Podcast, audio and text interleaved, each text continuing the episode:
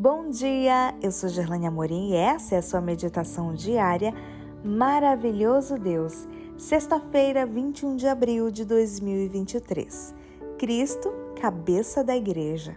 Verso de hoje, Colossenses 1,18. Ele é a cabeça do corpo, que é a igreja. Ele é o princípio, o primogênito dentre os mortos, para ter a primazia em todas as coisas.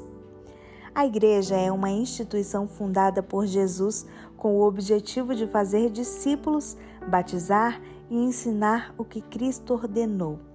Os diversos anciãos, pastores e administradores da igreja, embora tenham grande valor e sejam instrumentos de Deus, são membros do corpo e não sua cabeça. A igreja não deve ser regida por qualquer indivíduo, nem pelos membros como um todo sua estrutura de governo é apenas uma forma pela qual a vontade de Cristo é executada.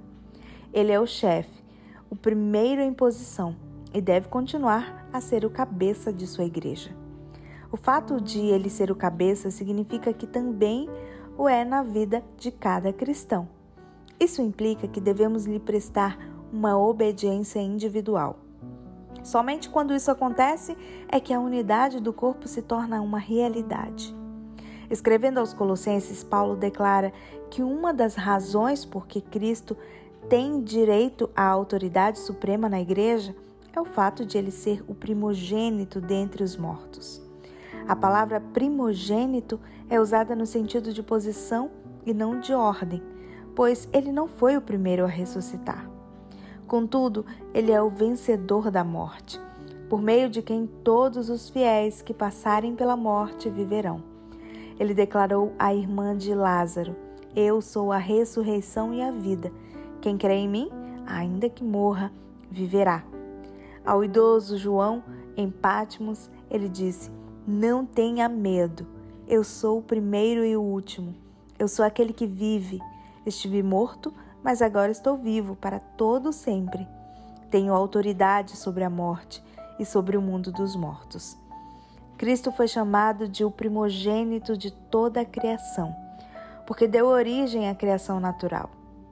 Também é o primogênito dos mortos, considerando que por ele tem início uma nova criação. Ele é o princípio dessa nova criação, assim como fora o princípio da antiga.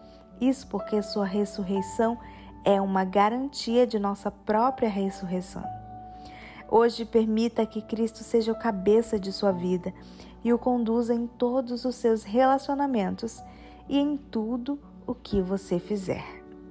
Se você quiser ver mais conteúdos ou me mandar um oi lá no Instagram, vou te esperar por lá. É arroba Gerlane Amorim.